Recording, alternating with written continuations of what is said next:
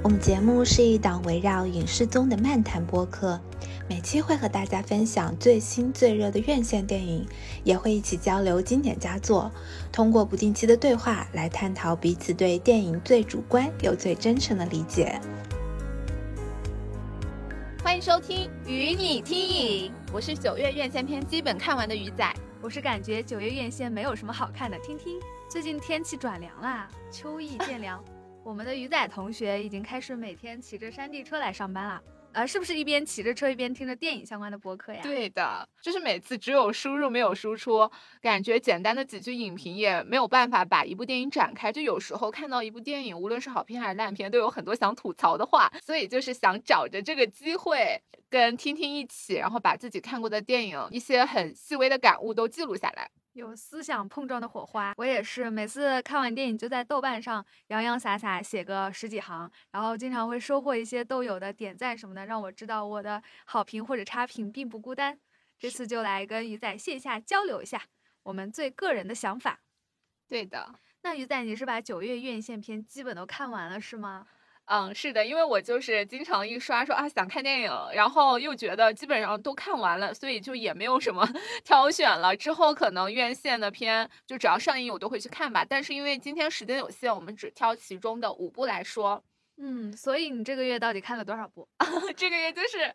尽量有几部都看几部，然后也不得不去看那些评分很低的，因为我我就很自信，我说嗯，说不定就是是一些观众没有 get 到的文艺片，然后是因为跟市场的审美倾向不一样，也许我我会觉得有很多可取之处，然后看完就也骂骂咧咧的出来了。是的，是的，不得说现在市场上的烂片都烂的各有特点，他们也不是全盘都烂，有一些点确实能打动你的，有一些点又。特别的烂，然后就是两个极端，让你在回味的时候，其实也有可以回味的地方。就就拿我就是前两天看的一部，嗯，说那个诈骗的 电影来说吧，就是骗子有点多。对，然后因为其实我当时看到豆瓣它只有六点一分的时候，我还有点犹豫，所以我就觉得可能它不是一个大众会喜欢的商业片。但我觉得有没有可能它是那种？就是手法比较特别的文艺片呢，因为这个题材我真的好感兴趣，在宣传上就说的是杀猪盘嘛，然后演员阵容又是周冬雨，然后张宇，我觉得嗯，也许还不错呢，所以我就去看了，然后刚开头其实真的有一点。弱智，我我觉得听听应该不会再去看了，所以我就就我就剧透也无妨了。好，我还没有看，然后此处有剧透，大家注意一下。对，大家，嗯，我我可能要开始吐槽剧情了，因为他一开头就非常直给的说那个都市女白领被骗了五十五万嘛，而且就是两人都完全没有见面，啊，偷偷跟大家说小另一个身份吧，也没有，你是自爆了吗？也也不不不，也没有自爆，但是我觉得对于一些。就是一些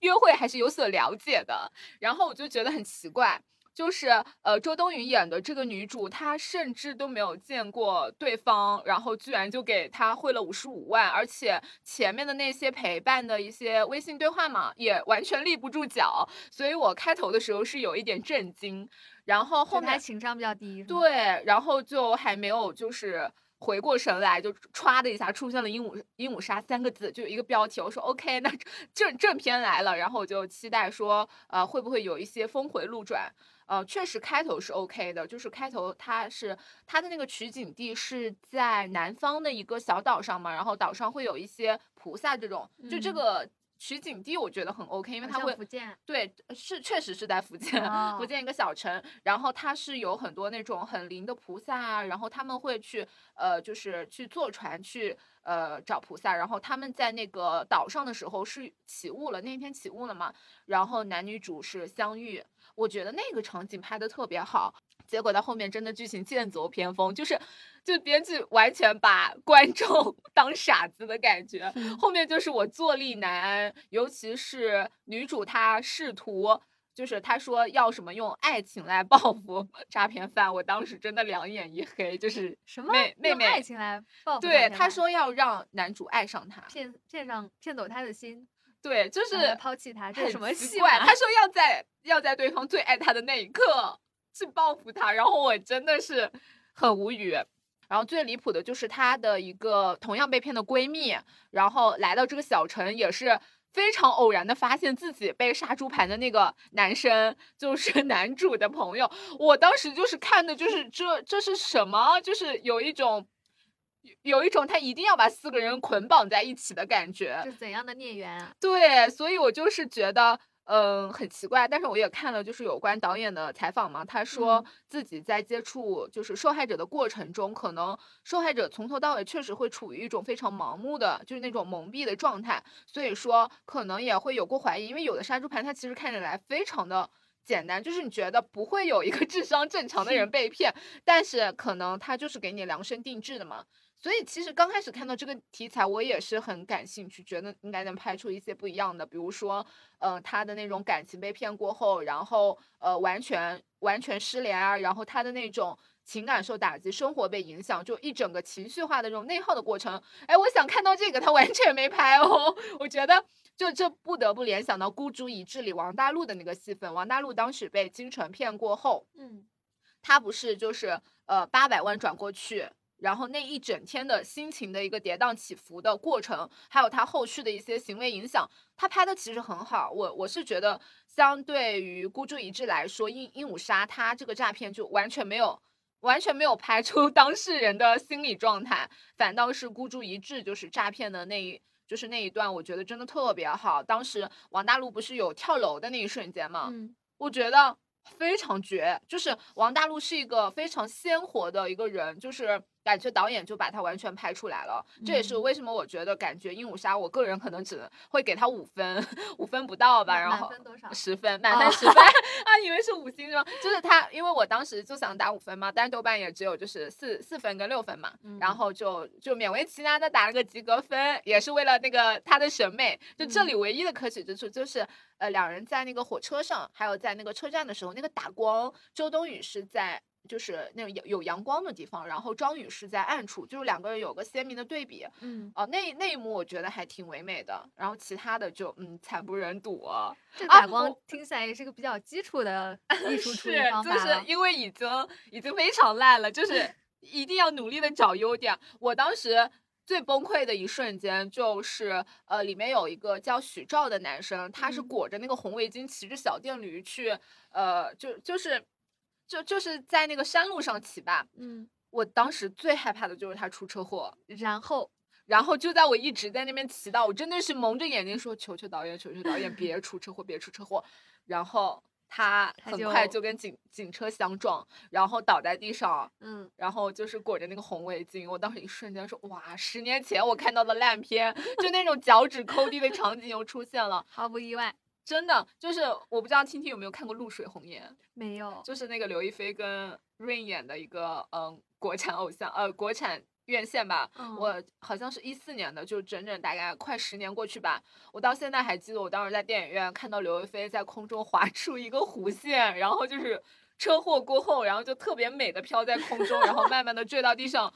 我那一幕感觉记了十年。所以我在就是看电影的时候超级害怕，就出现车祸，而且是那种可以就是预知到的车祸。我记得有一年可能是三四年前吧，我看那个《荞麦疯长》的时候，那个片分也很低，好三四分吧。嗯。然后当时也是觉得钟楚曦还有就马思纯吧，我觉得应该呃不至于超级烂，然后就想去看一下。然后也是出现了各种狗血的情节，也有车祸。我就每次看到可能会有车祸出现的场景的时候，我就特别祈祷导演说。别别别，然后就还是发生了，所以鹦鹉杀这一个一整个剧情就是让我非常的失望。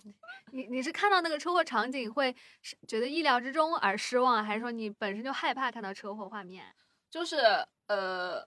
就是他。特别俗俗到那种，我觉得意料之中是不可能会出现车祸的，他还是出现了车祸，就是那种呃，你预期说导演可能会拍出一个六分的片子，然后他他可能就是那车祸的场景，可能对我来说就三四分吧，说导演好歹也有六分的水准，不可能把三四分的剧情拿过来糊弄我吧。然后没有想到他还是做到了，就那种感觉，俗到可怕。我懂了。对，我之前对杀猪盘还有缅北诈骗都特别感兴趣。我自己另一档播客一直在筹备那个说缅北诈骗的，结果连孤注一掷都拍完了，我还没有录。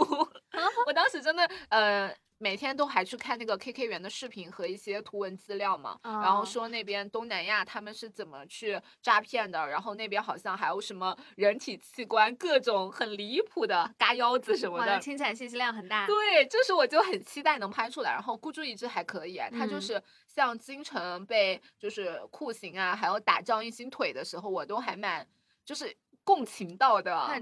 演技很炸裂哈。对的，所以我觉得孤注一掷它呃票房应该有四五十亿了吧，反正是 OK 的，就是大家都值得去看一看，了解一下缅北诈骗，然后了解一下什么电影中的暴力这种，我觉得拍的还不错。然后我觉得有个七点五到八分的样子，然后鹦鹉嗯杀就别看了。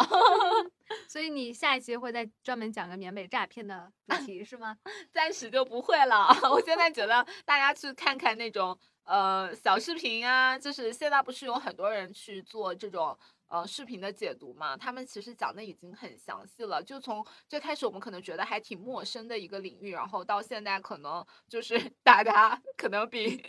比那些。当地人知道的还清楚吧，因为他们可能也只知道自己那个部分，但我们现在已经是上帝视角了解了整个园区的规划了。周冬雨的演技你觉得怎么样？我觉得周冬雨的演技还是不错的，因为当时唯一吸引我想看的就是周冬雨了。是的，是的，就是因为周冬雨她的呃演员的可塑性很高。我今天也听到了一期播客，她就是有聊到说，呃，为什么不去找那种就是看起来就像坏女生啊，然后去演，为什么要找周冬雨？她的就是大家一看她觉得呃演不出那种很复仇女主的那种感觉，但是。但是就是导演选他，可能是觉得他像水一样能够融入各种各样的角色吧。然后他在里面哦确实，嗯，给我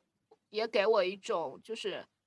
就是很好看。我之前没有 get 到他的颜值嘛，但是这一次我就觉得他的脸型啊、轮廓啊，就是在海岛，然后就是海岛那边风特别大嘛，就每次把他头发吹起来的时候还挺挺好看的，尤其是在沙滩上，然后打完光的时候，我觉得他的五官都还挺就挺美的。啊、有这种氛围感的美。对对对嗯，我也看到有网友就说，平时没 get 到周冬雨的嗯美，就是大众放在人群里面看的话，但是在屏幕上啊，就她能够有一种特质，能够表现出独特的美。然后说到她这种青春活泼的少女形象，其实我个人还挺喜欢白百合的，嗯，就是呃，白百合之前演一些白百合好像也经常接评分不太高的电影吧，但是我都会照单全收。嗯，还有倪妮，就是我都是冲着他们的颜值，对，冲着他们的整个的氛围感去看的。然后我知道，听听昨天才去看《第八个嫌疑人 》对，这是我看的本月唯一的院线吧，就是本月上映的，是这个月上映的吧？啊，对，第八个嫌疑人怎么说呢？因为昨天下班忽然想放松一下，就问了鱼仔：“你看了这么多院线片，给我推荐一个呗？”然后 感觉好像烂片居多。然后最后我说：“第八个嫌疑人能看吗？”他说：“可以看一下。”我就去了，但是结果还是期待过高了。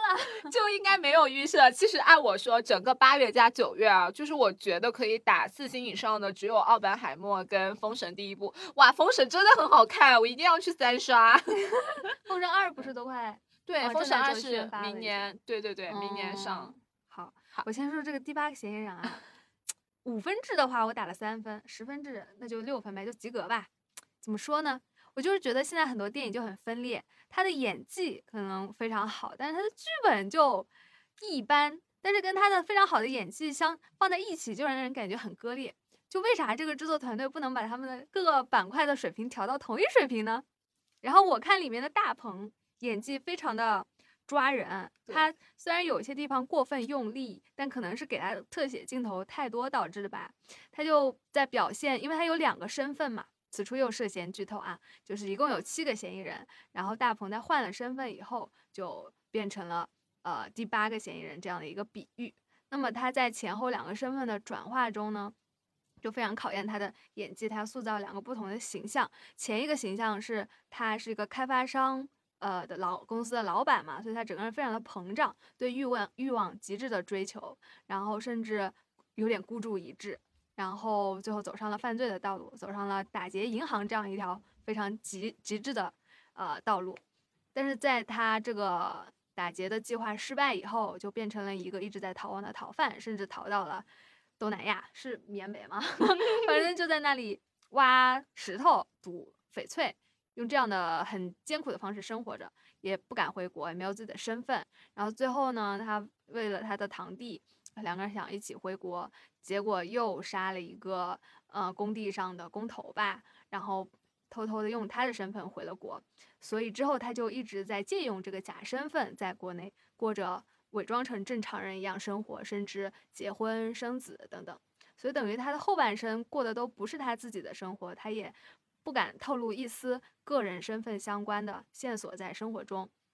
那么跟他前半段的极度膨胀相比起来，后半段他这个人就非常的收敛，非常的克制，然后脸上都没什么表情那种，嗯，对什么事情都不敢有过度的反应，都呆呆的，生怕自己露出了一些什么线索。所以说，我对大鹏的演技还是非常的抓抓到我的。但是其他几个人 就非常的工具人了，我觉得。我这里一定要 Q 一下我杨哥，就是孙杨在《孤注一掷》里演的才哥，其实性格还蛮鲜明的，就是我觉得还挺帅的。就是这个男演员原就是原本在《第八个嫌疑人》里可以有更好的就是发挥嘛，但感觉在里面只演了一个傻子。就尤其他在就是那个挖翡翠的那个山上，然后大鹏是去杀人过后，他的那个哭戏我真的很崩溃，就是。还我杨哥，他的哭戏啊！我要说，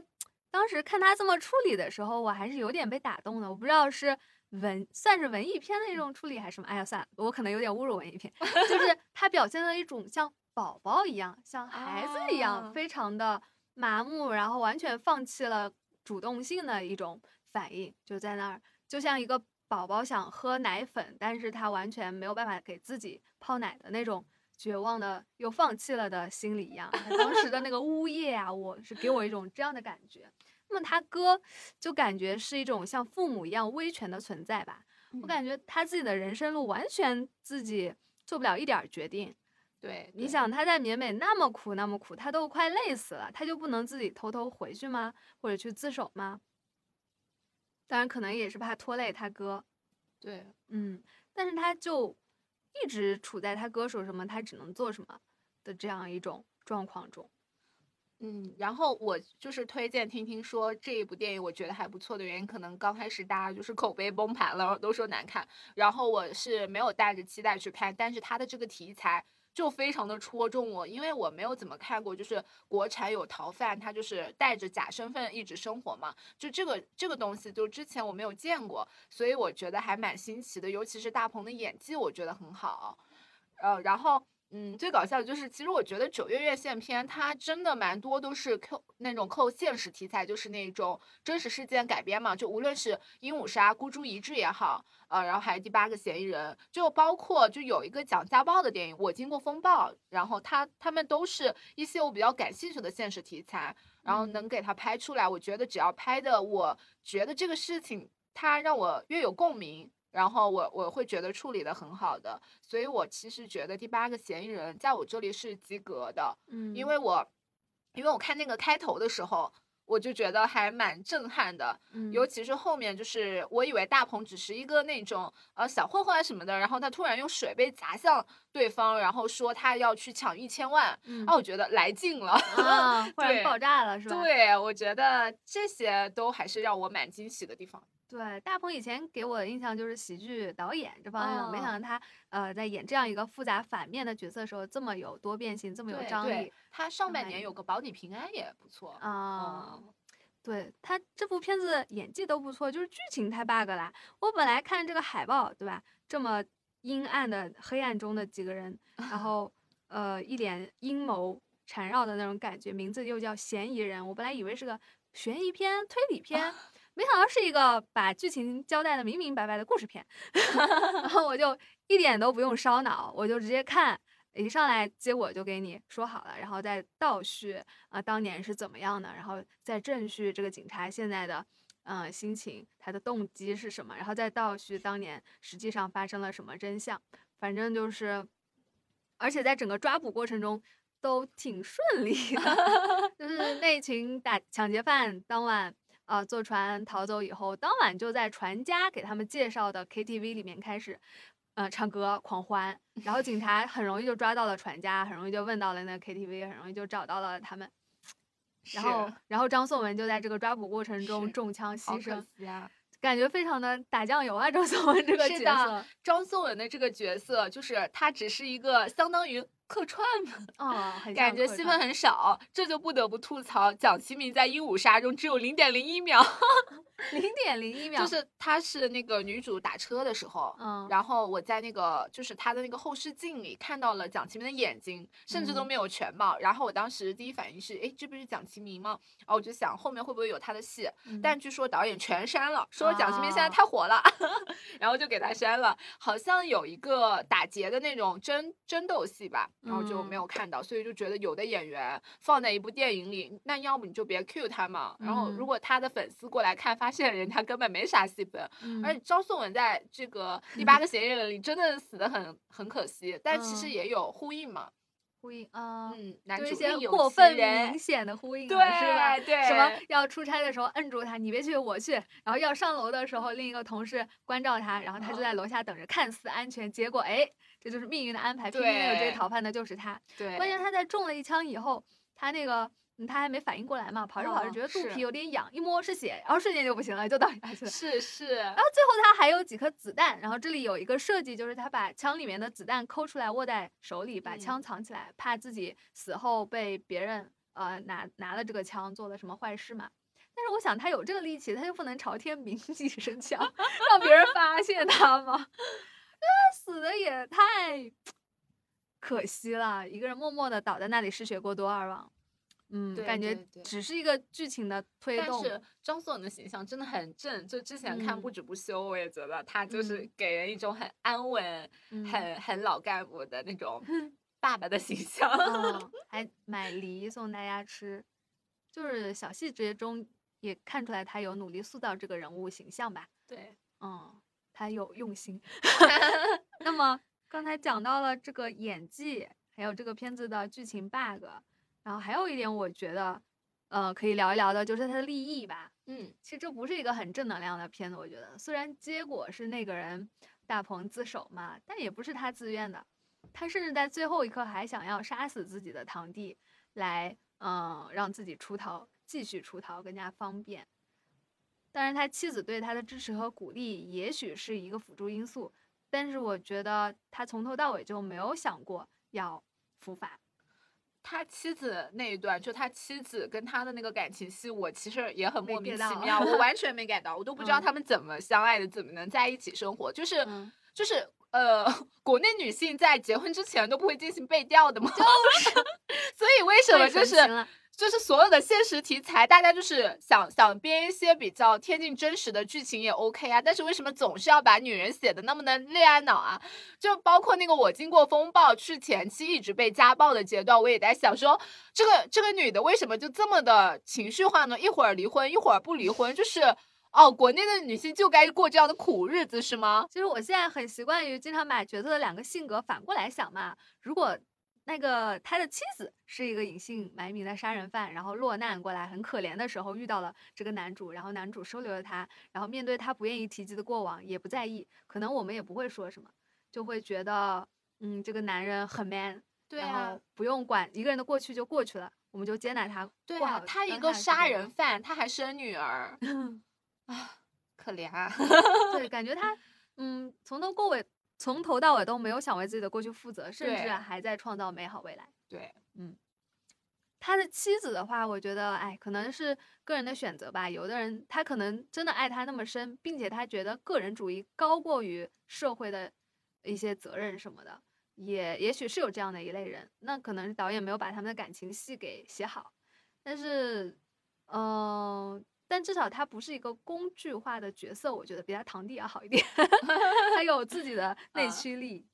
提到工具化的女性角色，然后我们又会聊到一起嗯看的这一部《奥本海默》哦，就是《奥本海默》是我 我俩唯一一块看的一部院线片。对，还是二刷，是的，然后分别二呃分别一刷，最后一起二刷。对的，而且嗯，一刷的时候其实我还挺震撼的，因为我很少在电影院看三个小时以上的电影嘛。嗯然后我第一次看的时候就被各种音效啊、画面啊所就是 感动。我不知道，嗯就是听众应该都看完了吧？然后这个剧情它讲的就是战争时代，然后呃各国在准备军事竞赛的时候，然后有一个。就是资深的量子力学和核物理学家奥本海默，然后他成为了这个曼哈顿计划的一个首席科学家，然后也是国家实验室的一个总负责人的这样一个形象。项目经理，对，然后经过两年的一个研发呢，然后原子弹就是咱们呃这咱们都见过的那种大的蘑菇云的形象在荒原上腾起，然后是这样一个背景故事。然后我对其中印象比较深的其实是呃他的一个音乐，还有就是 Kitty 的一个女性角色。嗯然后他开头的那个台词我也很喜欢，就是他说奥本海默是将火种带到人间的普罗米修斯，所以整个电影的审美啊，还有他的呃他的呃所有的演员，然后包括就种种吧，就是都还是蛮喜欢的。然后嗯，听听应该是 做了很多笔记。哦，笔记没有，我只是着重写了一下二刷和一刷给我带来不同的感觉，因为我和鱼在二刷是专门去了一个杜比厅，对杜比厅的特点 IMAX，嗯，杜比 特厅的特点嗯就是音效特别好嘛。我确实感受到第二次看的时候，座座椅在有些情节 都是震动的，那些宏大的音乐啊、音响啊什么的。第一遍因为信息量太爆炸了嘛，大家都沉浸在看台词，还有理解情节、记人脸的这些环节上面，对他的一些艺术手法没有那么的，嗯、下精力去观察，所以二刷的时候特别注意了一下。我觉得有这么几点比较让我印象深刻吧。一个就是，嗯、特地的从头到尾留意一下他的音乐，有一些我比较熟悉的情节了，我就闭着眼睛去感受了一下，我觉得还是蛮爽的。因为这次，呃，这部电影的配乐也是诺兰，呃，第二次合作，好像反正是不是他的特别御用的一个配乐，所以他是一个比较年轻的音乐人，然后他会在里面加一些电子元素，让我听了感觉耳目一新，而且电子的那些节拍和核物理啊，呃，微观世界的那些奇幻的景象融合在一起，我觉得还挺对的。嗯，然后这是音效的部分，还有一点就是我特地注意了一些串联它各个正呃不同两个人不同视角的一些情节的点吧，我觉得他做的很精妙。整个三小时的电影，两个人的视角，彩色、黑白频繁穿插，让我有一种似曾相识的在看长篇特稿的感觉。特稿报告就是，嗯，他可能采访的对象也特别多，大家在谈同一件事情的不同侧面嘛。但是你会在，呃，运用很多巧妙的技巧，把这些不同的环节转折过渡过去。有的时候是同一不同的人在谈同一件事情，有的是一个人的台词里面讲到一个点，然后转移到巧妙的转移到另一个人在不同的时空也谈论这个事情的点。啊、就是能看到很多熟悉的技法，让我觉得这部电影的剧本确实是下了不少功夫。然后还有就是我特地数了一下那个跺脚声，鱼仔对跺脚嗯声还有印象吗？对，就是他，呃，奥本海默每一次就是脑海中萦绕着跺脚声的时候，就感觉到他的心里就是发生了巨大的变化。嗯尤其其实最后就是变成实景的时候，就那个跺脚声、鼓掌声，就是底下台下观众的那种欢呼声，还有就是他一整个的对比，都让人觉得非常的震撼。嗯，我这次留心了一下，其实早在电影刚开始的时候就有这个跺脚声，只不过大家应该看第一次看完的话，肯定都几乎记不得了。他那个第一次出现的跺脚声，当时只是埋下一个种子嘛，然后后面又出现了多次，有的时候是在火车车厢里啊什么的，你就可以跟火车轨道的声音融合在一起，然后他就。所以这个跺脚声一次比一次出现的更加的显性，然后再到大礼堂里面真正出现的时候，观众才恍然大悟，原来这个声音是来自这个场景。然后大家的跺脚那么整齐，像是在欢呼，又像是在一群军人在呃实践他们在战争里面的行为，就让人联想起战争的暴行。嗯，所以它是一个很有隐喻性的象征手法吧。然后我留心了一下，是四次，对我数了，这就是我二刷比较把精力放在一些艺术手法上面的刻画吧。还有就是大家也最为之称道的那个虚实核爆的设计嘛。呃，第一次实质的核爆的设计是他们在看核爆实验，然后整个画面都没有声音了，只剩下他们的呼吸声。我觉得这是反映了一种人物内心的世界吧。当时对外界已经不在意了，眼睛只是紧紧地盯着前面的爆炸的现场的画面，然后耳朵里只听得到自己内心的思考和呼吸，就非常紧张的状态。然后在炫白的画面过后，迟来的音波抵达现场，再轰的一下把爆炸的声音送过来，就是在大家已经。缓了一口气的时候，突然降临，这种视视听的感觉，我也听到了，很多人都赞不绝口。然后他在全片里面其实出现了三次，后面包括在审讯室里面，奥本海默接受审问的时候，被对方呃问的不知所措，然后精神里面激烈斗争，他的伦理道德和他科学家严谨理性思考那面在天人交战的时候，又再次出现了这个，呃核爆的。类似核爆的处理手法，这一幕也是很让人印象深刻的。然后第三幕其实是第二幕，在这两幕中间，也就是在呃那个跺脚的声音的欢欢庆会庆功会上面的时候，也发生了这一幕。当时有一个很让我觉得奇特的点是，他也用了去掉环境音，留下一种声音的说法，但是他当时去掉的是人们的欢呼声。但是留下了那些拖椅子的或者站起来的一些声音，呃，很明显的发生了现实和脑海中世界的一种交错吧。对的，就刚刚听听提到的那个虚实结合的核爆场景，我就觉得大家对那个印象都特别深。以致我就是经常看到短视频，就是大家 有一个段子，就是大家以为就是会很吵，然后先先捂住耳朵，然后有点担心核爆，然后发现哎居然是默片，然后说嗯放心了，然后刚放下手，然后就轰隆隆就直接 下来耳机都对掉，就炸没了。我也看到了。还蛮有意思的，然后，但是我觉得，呃，这里最吸引我的还是两个，就是两个女性角色嘛。然后，首先是像，呃，大家都讨论的智性恋，我觉得，呃，那个奥本海默和情妇，就是他们就是，呃，不让送花，然后这种，然后就开始，呃，揣摩 这里的就是女人心里的那种想法。然后，这个是，呃，我之前有关注过，不不过我二刷的时候就是更加喜欢他妻子，就是。在那个听证会上的那一段，就是我觉得他表现的就非常好，然后也没有像前面好像只是用来就是收传单的一个工具人的角色。嗯，对，这是奥本海默这部片子里面的众多女性角色，呃的刻板化也是被人批评。但是有趣的是，这次二刷我特地注意了这一点，然后我发现其实导演是有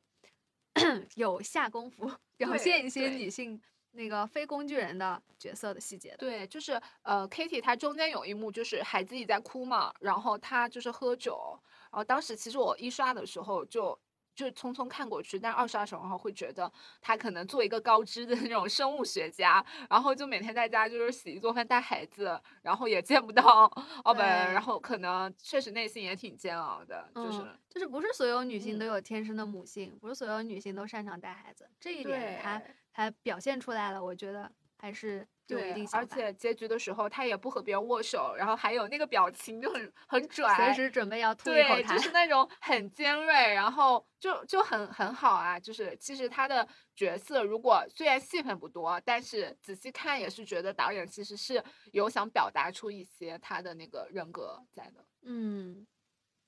他的爱憎分明，我觉得跟奥本海默有强烈的对比。对，这次二刷我也发现。就是奥本海默好像被塑造的太过于神性了。是的，你对他这个人是怎么样的？他理性思考背后有没有犹豫和矛盾的地方？其实不太能把握得到。他好像一直都承担着一个嗯客观中立的角色，然后他要帮大家去统筹这个事情应该怎么进行，怎么样做，对最终的结局是最好的。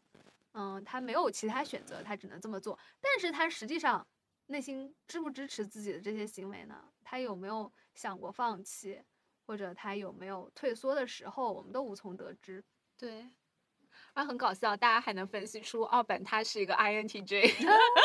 怎么分析的？就是就像他们说甄嬛是 INFJ 一样，可能是根据他的性格啊，然后包括他的外倾内倾，然后他的那个敏感。然后他是否就是爱思考，还有他的一些 逻辑跟规划吧。然后还是，然后还去查了二版，他就是个天秤座。天秤男不就是有一种风向的那种迷离、嗯，疏离感，笑死，太疏离了这个人。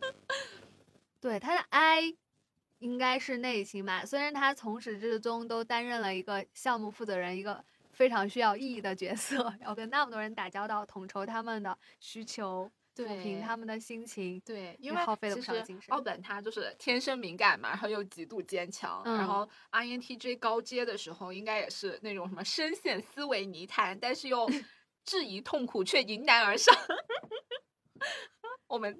MBTI 分析师，对，就是。大家听，我们应该也能感受出我是一个 ENFP，就是莫名的笑点低，然后就企图 在在想，哎，听听为什么不笑？我觉得很好笑，哎，啊，是吗？我应该多笑一些，是 吗？对，就是我自从今天听完凹凸电波，就觉得一半都是笑声，我就觉得播客是不是应该要主打一个陪伴？就是 大家想听什么也可以给我们留言评论，是要有捧哏和对，就是因为咱们走的就是又主观又真诚嘛，然后大家都影迷嘛，也不是什么专业的那种电影从业者，所以就是作为一个很爱看电影的这样一个两位主播的形象，然后活跃在大家的视野中，就是和大家一起分享和吐槽。就是大家如果看完院线片，而觉得啊这什么东西呀，然后也可以 来跟我们就是呃投投稿什么的。对，我们会非常乐意读出你们的留言。对，然后嗯，奥本海默，听听还有要补充的吗？我本来是想讲一讲之前没注意到的女性角色，但是我没有记下来。我也是，我感觉我就。真的是非常小的刻画，只有那一天二刷的时候举手的时候脑子里有东西，然后现在就是已经已经忘了。我觉得可以对诺兰宽容一点，他虽然大家都知道他是直男视角了，但是他对女性也还是有注意到给一些空间，就是说他在有限的空间里面还是给了女性一些政治正确的表现。对的，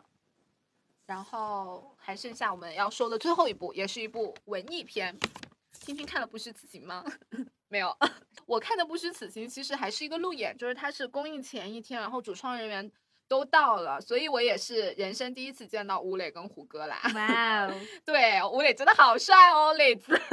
我们播客什么时候能做大，能够对谈到主创啊？就开始已经开始在期待了。嗯，就虽然我们今天是第一期，但是我已经想好了我们的成功画面，就以后院线上映的时候都是说，哦，我们要不要上一下与你听？就怎么说呢？就它是一部非常平静的片子，就是在呃上影节的时候也拿过奖。然后他是相当于导演，他弱化了一个生死的议题，然后把那个叙事就回归到一个日常的这样一个拍摄手法。嗯，然后但是因为他是写给一个每个普通人的故事嘛，所以说他的那个呃电影手法处理的就比较的克制，然后和其他那些就是电影题材相比，他可能显得没有那么的抓眼球。嗯，然后里面就是也有悼词嘛，因为男主就是胡歌演的文山，他是一个专门写悼词的人。啊，呃，每个人就是在。自己和世界的关系中想寻找答案，那为什么我能看这么多院线片呢？听听的周末到底在干嘛？有没有做跟电影相关的事情呢？让我们当事人自己澄清一下吧。其实跟电影相关的事情也有了，只不过我这个人比较慢，看完以后可能要吸收吸收、消化消化。最近一个周末呢，我参加了戴锦华老师的一个线下讲座，啊，这个讲座还蛮特别的，是在上海大剧院举行的，场面非常的豪华。然后它是喜马拉雅的一个叫无用学大师课的一个项目的系列活动之一，所以它其实是收费的嘛。那整个讲座的质量还挺高的。当时讲的主题是叫被看与看见，聊聊关于女性的电影。然后我真是非常佩服戴老师，他从上台落座，坐在那里侃侃而谈，就脱稿，然后洋洋洒洒。如果他的演讲是一篇文章的话，简直是从头到尾洋洋洒洒进行了两个小时不带停的。然后他的思路也非常清晰，各个议题，嗯，由点到面，由古到今，然后也拎了一些女性相关的电影，做了一些鉴片和解剖，然后就让人觉得几乎每一句都是金句，也有很多他自己个性鲜明的观点。虽然女性电影这个话题，由戴老师来讲并不新鲜，但是他举的那些电影的案例和最新的观点，每次都让人感觉有新的启发。呃，那戴老师推荐了哪些电影呢？啊，对我正好有记下来。他当时是推荐了一些他个人觉得女性电影里面很有代表性的作品，也有很多他自己特别喜欢的电影，然后进行了分析。啊，我这里可以分享一下，之后也会在我们的播客 show note 里面列出来。比如说他当然有提到芭比，然后还有在 First 电影节上面，呃，获奖的一个女性导演阿烂拍的片子叫《这个女人》，还有最近有上映过的《野蛮人入侵》，还有他个人最喜欢的一部，呃，叫今年最喜欢的一部叫《犬之力》，其他的还有《钢琴课》《正发生》三块广告牌儿。女人们的谈话，妇女参政论者，暗处的女儿，贩夫走卒，阿尔卡拉斯，燃烧女子的肖像，阿黛尔的生活，还有卡罗尔，相信里面有不少经典的片子，大家都是耳熟能详的。然后他当时就是一步一步的讲嘛，嗯，浅浅的推荐了一下他喜欢他们的理由，比如说，呃，他特别喜欢莎拉波利这个导演身上的一种反叛精神。就是他特别有才，但是到处颁奖给他，他都拒绝领奖，让人觉得很有性格，他有自己的艺术家的坚持。还有一些很天才的女导演，像卡拉田蒙，她拍的片子里面启用的是全素人的演员，就有点像毕赣导演拍《路边野餐》一样。嗯，对全素人的演员是需要很强的导演调度能力的，非常考验导演功力，但是也很能体现这个导演对这个。故事想要讲出来的决心和他的掌控力，大家有兴趣可以在节目结束后找来看一看。对，我们会把这些电影然后列在我们的 list 里面，就是之后我们每一期节目都会在 show notes 里提到，就是呃我们提到的这些电影，然后我们会做一个清单。嗯，那么第二个问题就是，呃，戴老师好像是说。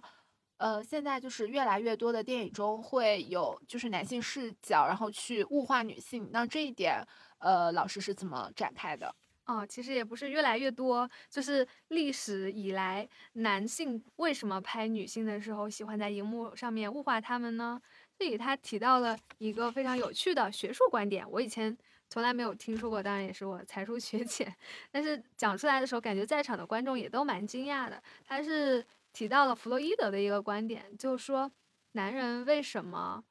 呃，爱拍女人，其实是因为他们怕女人。弗洛伊德提到，在父权社会里面，父与子也是一个压迫和弱被压迫的关系。然后，父亲在规训儿子的时候，有时候会提到，以阉割来作为惩罚，就当你做错一个什么事情，当你忤逆我的时候，我可能会割掉你，然后让你成为一个女人。所以，女人在男人的内心中可能是一个伤口，是一个心理创伤的代表。那么，在父权制的压迫下，其实男人对女性是有一种天生的恐惧在的。然后体现在拍电影这件事情上呢，电影就是对他们的一种治愈的方式。男人通过把女人的形象在屏幕上面物化，男人凝视他们，让女女性被看，那一切都是被动的进行。然后让女性在特写中成为一个不活化的客体，是让她成为一个失去威胁的欲望的象征。然后在这种凝视中完成了男人心理上的治愈，大概是这样一种观点。我复述的可能不够好，但是让我觉得一切的，嗯，这种社会现象背后都有着一些很具象的我们可以理解的原因。然后这一点很启发我。好的啊，我前几天看到有播客说，呃，就是看了这场讲座，然后中间是呃有 Q 到说，越来越多的女性进入到了电影行业，然后这肯定是一种进步，嗯，但同时也说明了电影产业开始衰弱，因为没有太多利益了，于是男人们开始逃离，位置空出来了。啊，是的，是的，这个观点还蛮震撼场上的，因为他讲完以后，大家就是都像醒悟了一般，愣了一下，然后开始鼓掌。这段话呢，它前文大概是戴老师在说，就是说世界上大部分有价值的领域，现在还是以男性主导为为主。然后聊了一些例子，比如说他见过村官竞选的经历，在那些资源最贫瘠的区域呢，才会留一些名额给女性主导。还比如说大学专业现在的男女学生占比和这个专业的资源优势也有一些关系。嗯，然后最后才举到了电影行业这样一个可以印证的例子。我当时在现场也是被这个观点击中就是又觉得有一丝悲凉。嗯嗯我觉得很有道理。总之戴老师的讲座还是非常有魅力的让人想回听很多遍。这是我们的第一期节目然后希望大家有什么反响评论有共鸣的地方或者有反对的地方都可以在评论区和我们互动然后我们会非常认真的对待你们的每一条留言。好的就这样啦，本期就这样，与你听营，与你听，拜拜。